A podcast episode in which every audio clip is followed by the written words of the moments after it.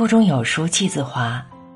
你好，这里是有书，我是闫坤，今天为您朗读叔本华《最幸福的命运》。我们已经大致知道，一个人的自身比他拥有的财产或别人对他的评价更能带来幸福。人是什么？及人身所固有的东西，永远是我们应该首要考虑的事情，因为。一个人的个性时时处处都在伴随着他，他所有的经历和体验都涂上了自身个性的色彩。对于个性不健全的人来说，所有的快乐都像是美酒琼浆倒进了被胆汁弄得苦涩的嘴里，变了味道。因此，人生的幸运不是在于什么降落在我们的头上，而是在于。我们以什么样的方式对待它？也就是说，在于我们对事物感受能力的本质特性和强弱程度。一个人自身及其固有的东西，及一个人的个性和所有与个性有关的东西，是唯一直接的与他的幸福有关的因素。其他一切都只是间接的因素。因此。其作用和影响是可以消解和清除的，但个性的影响却永远无法消除。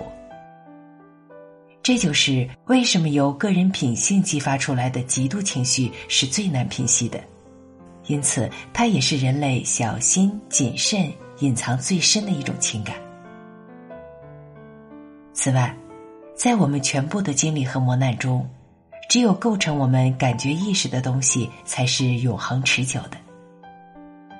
人的个性几乎在生命中的每一时刻都在不断的发挥着作用，而其他方面的影响则是暂时、偶然、转瞬即逝，并且易于受到各种机遇变化的制约的。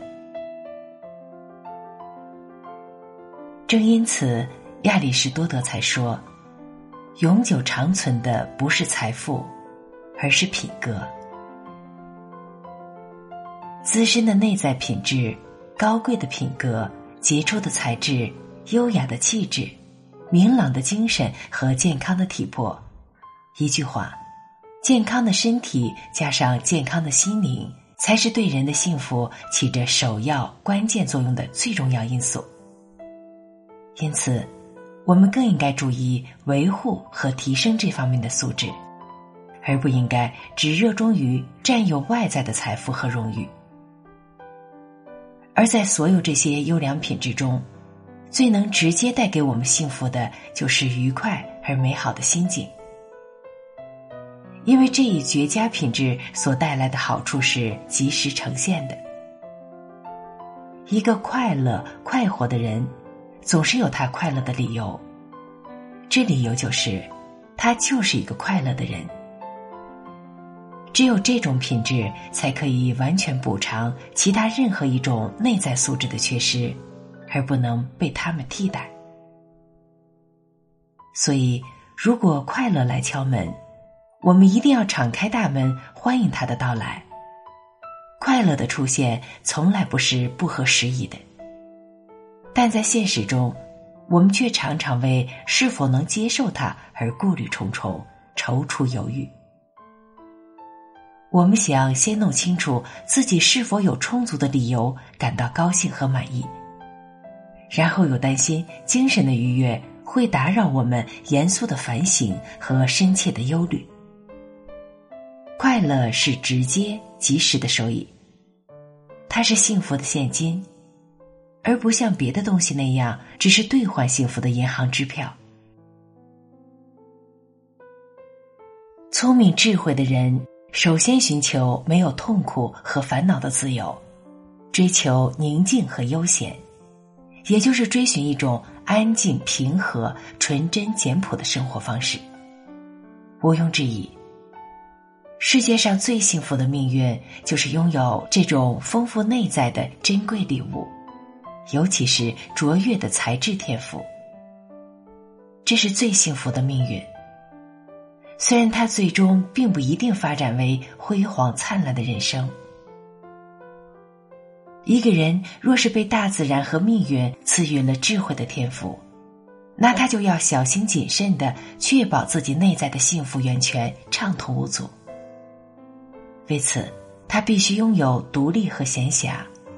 为了获取独立和闲暇，他会心甘情愿的节制欲望，维护自身的内在财富。因为他并不像其他人那样，只能依赖外部世界以求得快乐。我们可以先看一下处在两种极端中间较为常见的一类人吧。他们的才智并不那么卓越突出，但又超越了泛泛的普通之人。他们粗浅的涉猎某一门艺术，或者将自己的注意力投入到一些自然科学中。这样的一个人不能完全投身到对艺术和科学的追求上来，也不会将他们填满自己的整个生命，完全渗透到自己的人生，以至于对其他任何事物都失去了兴趣。只有具备最高精神禀赋的人，即我们称之为天才的人，才能达到这样的境界。将所有的时间和存在纳入自己的课题，并努力表达出其关于世界的独特认识，把自己对生命的深思通过文学、艺术或者哲学的方式表现出来。因此，我们可以得出这样的结论：大自然赋予了无比宝贵的精神财富的人，才是最幸福的。好了，文章分享完了。愿你拥有美好的一天，我是燕坤，再见。